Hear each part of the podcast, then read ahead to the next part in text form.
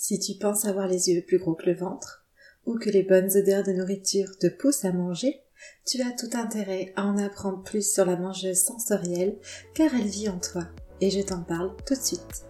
Bienvenue sur mon podcast où je te partage une vision différente de la perte de poids. Je suis Céline, la coach nutrition révélatrice d'un futur sans régime. Depuis des années, je suis témoin dans mon métier de l'échec des méthodes pour maigrir. C'est grâce au vécu de nombreuses femmes que j'ai pu écouter et accompagner que j'ai décidé de créer un accompagnement mêlant nutrition et développement personnel. Aujourd'hui, j'aide les femmes à s'accepter, s'aimer et à s'émanciper des régimes sans pour autant abandonner leur silhouette. Ici, je te partage des conseils, des outils et je t'encourage à adopter un futur sans régime.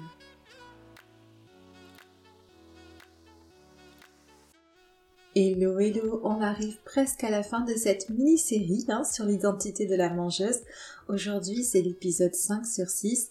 On va parler de la mangeuse sensorielle et euh, parce que la semaine dernière je vous ai parlé de la mangeuse émotionnelle et de ses quatre étapes. La semaine prochaine on terminera cette mini-série avec la mangeuse instinctive, intuitive ou régulée, appelez-la comme vous voulez. Et puis après ça, bah, restera deux semaines et le mois de juillet sera terminé. Mon dieu, ça me donne presque le tournis de penser comme ça. Je sais déjà que cet été va passer tellement vite. En tout cas, fin juillet, je serai en vacances, mais je pense quand même venir ici euh, vous proposer un épisode, mais il sera certainement beaucoup beaucoup plus slow. Bon, je suis pas encore en vacances, donc on va parler aujourd'hui de la mangeuse sensorielle. Une mangeuse sensorielle, c'est une mangeuse dont les sens sont très attirés par la nourriture.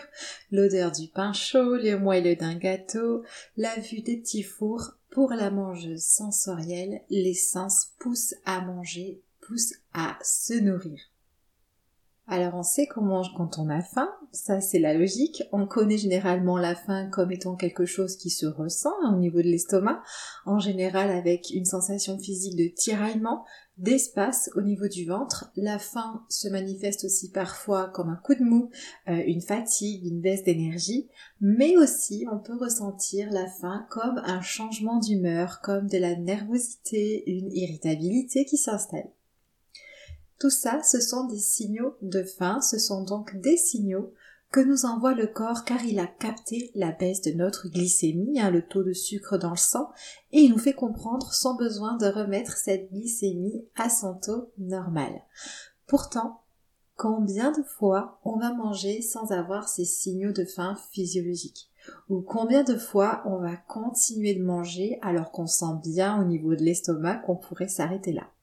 Et c'est assez courant hein, de terminer son assiette alors qu'on n'a plus faim. Je rencontre beaucoup beaucoup de personnes qui le font, même sans s'en rendre compte. Eh bien, si on mange sans faim, c'est qu'en réalité, il n'en existe pas qu'une de faim, mais plusieurs. Notre corps a besoin de se nourrir au-delà de ses besoins en calories, en nutriments, en énergie. Il a besoin de se nourrir avec plaisir au travers de tous ses sens. Et je vais vous parler de vos sens aujourd'hui. Ça va vous aider très certainement à mieux vous comprendre quand vous dites avoir les yeux plus gros que le ventre, par exemple. Alors on va commencer justement avec la fin des yeux. Bah, j'ai envie de vous dire, imaginez-vous à la fin d'un repas très très copieux, au restaurant ou comme à Noël, hein, ces moments où la nourriture est vraiment riche et vraiment abondante, et là on vient vous proposer le dessert. Et si vous écoutez votre estomac, votre faim physiologique, bah plus rien ne rentre, hein. mais on vous apporte le chariot des desserts et là, sous vos yeux, se déroulent des tartelettes meringuées, du chocolat, des petits choux, c'est tellement beau que ça vous donne envie et que vous dites oui. Sur le plan calorique, sur le plan énergétique, votre corps n'a plus faim. Mais vos yeux, eux, ils ont encore envie de manger de la belle nourriture. Et c'est pour cela D'ailleurs que dans le marketing, on fait très très attention à la manière dont les aliments sont présentés, que ce soit dans les publicités ou même dans les vitrines de boulangerie. Hein. Vous remarquerez que les croissants, les petits pains au chocolat, les petits brownies, tout ça, ça n'est pas mis euh, n'importe comment. Il y a bien une raison à comment est-ce que tous ces produits sont exposés à la vente. C'est pour venir donner faim à vos yeux. Donc les yeux donnent envie de manger. Et en plus, ils ont le pouvoir de venir court-circuiter les sensations alimentaires. Donc ça c'est intéressant à savoir. il y a des expériences qui ont été faites avec notamment de la soupe. On a proposé à certains participants des bols de soupe normaux et d'autres des bols de soupe euh, sans fond. Et donc on s'est aperçu que tant que l'on voit de la nourriture dans notre assiette, on a cette tendance à manger. Les yeux ont cette capacité de nous couper de nos sensations alimentaires. Donc les participants qui avaient ces fameux bols de soupe sans fond mangeaient, mangeaient, mangeaient sans forcément se demander s'ils n'avaient plus faim. Ils mangeaient tant qu'ils voyaient de la nourriture. Donc dans le fond, si on y réfléchit, pour les personnes qui terminent leur assiette à chaque fois, cela voudrait dire qu'elles ont à chaque fois pile la bonne quantité de nourriture par rapport à leurs besoins. Ce qui est, euh, on s'entend, très très peu probable. En réalité, il arrive qu'on en ait parfois trop dans l'assiette et parfois au contraire qu'on n'en ait pas assez. Donc il serait tout à fait normal d'être amené régulièrement à laisser ce que l'on a dans notre assiette de côté ou à se resservir. Mais on a été éduqué pour manger selon ce qu'il y a dans notre assiette. On est dans une sorte d'automatisme. Et pour les personnes qui ont cette tendance à se servir dans de grandes quantités, hein, directement dans leur assiette, eh bien cette tendance à manger tant que l'on voit de la nourriture aura de fortes chances d'entraîner chez elle une prise de poids. À côté de cela, il y a aussi l'aspect visuel qui est important. Si on reprend l'exemple de tout à l'heure au restaurant et euh, que le chariot des desserts arrive devant vous, mais cette fois avec un tas de bouillie. Tous les desserts ont été écrasés et mélangés ensemble. Euh, on va se dire que vous n'aurez pas envie de prendre du dessert. Donc, première chose à retenir ici, avec la faim des yeux, il est très fréquent de manger une quantité d'aliments en fonction de l'information que nous renvoient nos yeux. Et donc visuellement, on termine notre assiette alors que peut-être d'autres sens sont en train de nous dire que ça suffit, on pourrait s'arrêter de manger. Et les yeux ont besoin de se nourrir de la beauté des aliments. Et lorsque nous ne sommes pas à notre assiette et que nous regardons la télévision, notre téléphone, ou que nous sommes pris dans des conversations sans avoir posé ne serait-ce que quelques secondes une attention à la nourriture qui se trouve sous nos yeux, eh bien c'est comme si on mettait nos yeux à la diète. Donc si tu te reconnais dans cette description de la mangeuse sensorielle, que tes yeux te poussent à manger, je t'invite à honorer la fin de tes yeux en posant de la conscience sur l'aspect visuel de ton assiette. Essaie de prendre soin de la manière dont tu disposes tes aliments, essaie de mettre de la couleur à tes repas, et puis euh, cela peut passer aussi par une jolie nappe de beaux couverts, un magnifique bouquet de fleurs sur la table. L'environnement compte aussi. Deuxième fin, j'ai envie de te parler de la fin des oreilles. Et oui, les oreilles ont elles aussi leur propre fin. Donc il y a là aussi des expériences qui ont été faites et elles ont montré qu'en fonction des mots qui étaient employés pour décrire un vin par exemple, les gens le trouvaient plus ou moins bon. Et aussi que le goût d'un aliment pouvait être perçu différemment en bouche en fonction de la musique que l'on écoute en le mangeant. Donc nos oreilles jouent un rôle dans la perception de nos aliments. Et pour chaque aliment que nous avons déjà mangé, nous savons quel bruit il va émettre à l'avance.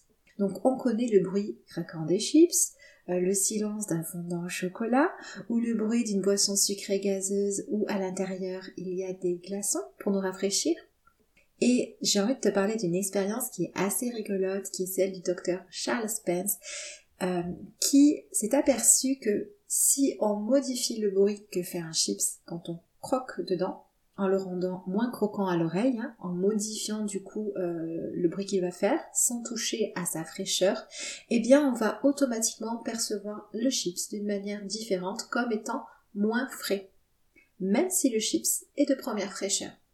Il a fait d'autres expériences marrantes. En fait, il a pris des participants qui ont mangé une glace œuf et bacon. Bon, déjà, j'avoue qu'il faut avoir envie de tenter cette expérience. Eh bien, si en même temps que la dégustation de cette glace, on met un fond sonore de poule qui caquette, les personnes perçoivent de manière beaucoup plus intense le goût de l'œuf, avec cette fameuse glace œuf et bacon. Alors que si on met un fond sonore euh, de bacon en train de frire, là c'est le goût du bacon qui prend le dessus, qui va ressortir. Donc ce que ça montre, c'est que ce que j'entends quand je mange vient influencer le plaisir que j'ai à manger. Et on sait aussi que les gens mangent dans de plus grandes quantités quand ils sont dans une ambiance sonore élevée.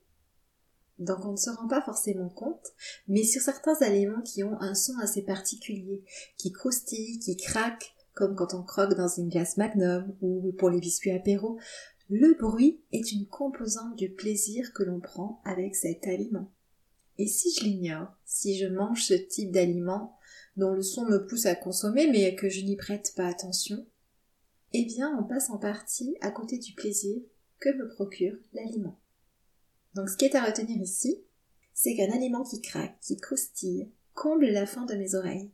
Et si je ne mets aucune conscience là-dessus, que je l'ignore, quand je mange ce type d'aliment, cette fois, ce sont mes oreilles que je mets à la diète. Troisième fin, on va parler de la fin nez. Et je l'ai vécu euh, cette fin nez récemment. Habituellement, je suis portée vers le sucré pour ma collation de l'après-midi quand j'ai faim. Et là, mon mari s'installe à côté de moi et il sort du saucisson à l'ail. Donc rien à voir, lui il est plutôt salé. Et euh, le saucisson à l'ail, je n'en mange vraiment presque jamais. Mais euh, c'est pas quelque chose qui m'attire tellement au niveau du goût. En revanche, l'odeur du saucisson à l'ail m'attire, je ne sais pas pourquoi, c'est très bizarre. Reste que moi j'allais me faire une tartine de chocolat, eh bien suite à cette odeur qui est arrivée à mes narines et qui m'a attiré, qui m'a procuré du plaisir, j'ai d'abord pris une fine tranche de ce saucisson pour la sentir et pour la manger. Donc une légère tranche euh, toute fine, ça a suffi à combler mon envie et mon nez avait besoin de se nourrir de cette odeur. Donc on peut avoir envie de manger rien qu'à l'odeur d'un aliment et je pense que plus communément on l'a tous vécu ce moment quand on est dans la rue et qu'on a l'odeur de la boulangerie qui nous vient, tout de suite on a les images en tête hein, des viennoiseries. Et ici aussi, plus ça sent bon et plus on mange. Si on met, ça aussi ce sont d'autres expériences qui ont été faites, si on met la même nourriture dans deux assiettes différentes, et qu'on parfume une des deux assiettes avec une odeur appétissante, alors la personne à qui on servira l'assiette parfumée sera amenée à manger plus.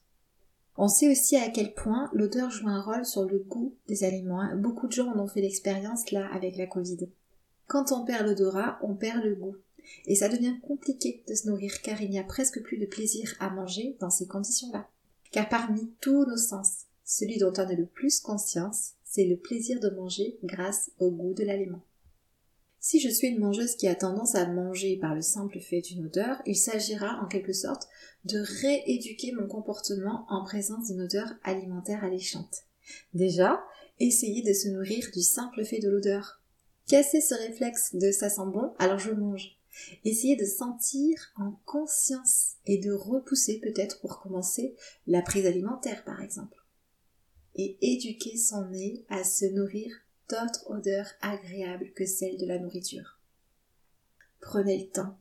Prenez le temps d'aller sentir, de vous délecter de l'odeur d'un parfum, de l'odeur de fleurs quand vous êtes sur le chemin du travail, quand vous allez vous balader en nature, de l'odeur de votre savon sous la douche. Prenez le temps de nourrir votre nez avec toutes les odeurs agréables qui vous entourent dans votre quotidien.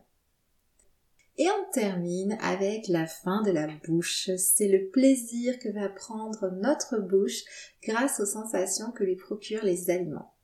Alors il va y avoir le goût, donc généralement ça c'est celui dont on a le plus conscience, mais il y a aussi la texture et la température des aliments. Certaines associations d'aliments vont vraiment rendre le plaisir encore plus intense. La manière dont on cuisine un même aliment peut aussi venir intensifier le plaisir que notre bouche aura à le manger. Donc le souci, c'est que pour beaucoup de personnes, le fait que cela soit bon en bouche va conduire à manger plus. Ah, c'est tellement bon que j'en veux encore. Je vais saucer le plat jusqu'à avoir le ventre carrément trop plein. L'on mange sans prendre conscience du plaisir qui se joue dans notre bouche.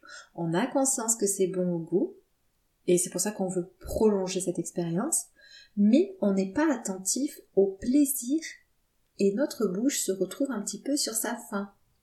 Donc, au-delà de voir si c'est bon, on peut aller voir comment l'aliment se comporte dans notre bouche, comment la température et la texture de l'aliment évoluent au fur et à mesure de la mastication, et puis aussi avec quelle intensité j'ai du plaisir en bouche à chaque fourchette. Parce que si on porte notre attention sur le plaisir que nous procure l'aliment, on va se rendre compte que le plaisir diminue progressivement à chaque bouchée. Souvent j'ai des clientes qui me disent avoir par exemple mangé de la pizza sans trop de plaisir, mais bon, euh, c'était bon. Car un aliment qu'on aime, eh ben il sera toujours bon, du début à la fin du repas. Si j'aime la pizza au début de mon repas, ben je serai toujours une amoureuse de la pizza à la fin. En revanche, le plaisir pour cet aliment, lui, il va progressivement perdre de son intérêt. Et cela, on en a très rarement conscience. Alors ici aussi, pour satisfaire la faim de la bouche, il est question de présence à sa nourriture. Et de cette manière, on pourra répondre à la faim de la bouche et on aura pris du plaisir bien assez tôt sans avoir besoin de se resservir.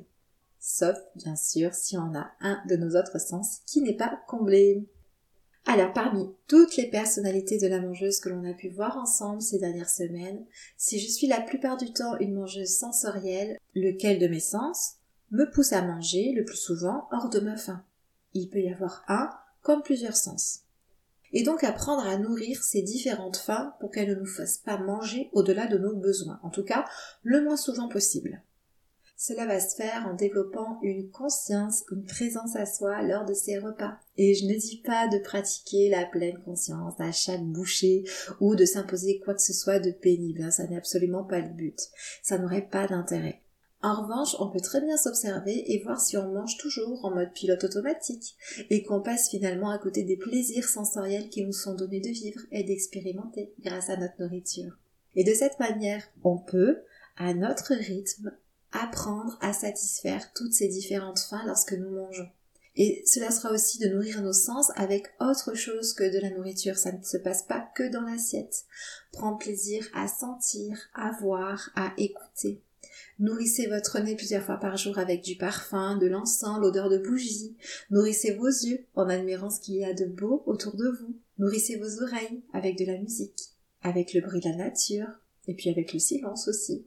Alors, pour terminer cet épisode d'aujourd'hui, je vais récapituler brièvement les quelques conseils pour chaque fin. Pour la fin des yeux, il faut prendre conscience du moment où je mange car mes yeux voient de la nourriture. Alors que je sais que je n'ai plus faim. Et nourrir cette faim des yeux en portant une attention à l'aspect visuel des aliments dans mon assiette et à l'aspect visuel de mon environnement de repas. Nourrir mes yeux avec toute la beauté de ce monde aussi. Pour la fin des oreilles, avoir conscience du plaisir de mes oreilles avec les aliments croquants ou croustillants et en quelque sorte il s'agit d'écouter la musique des aliments et ça je suis sûre que vous ne le faites jamais donc ça va être une découverte. Pour la fin du nez, déconstruire ce comportement réflexe de manger à la moindre odeur agréable. Mon nez se contente de manger les odeurs. Il n'a pas besoin d'aller goûter les aliments, ça n'est pas possible pour lui.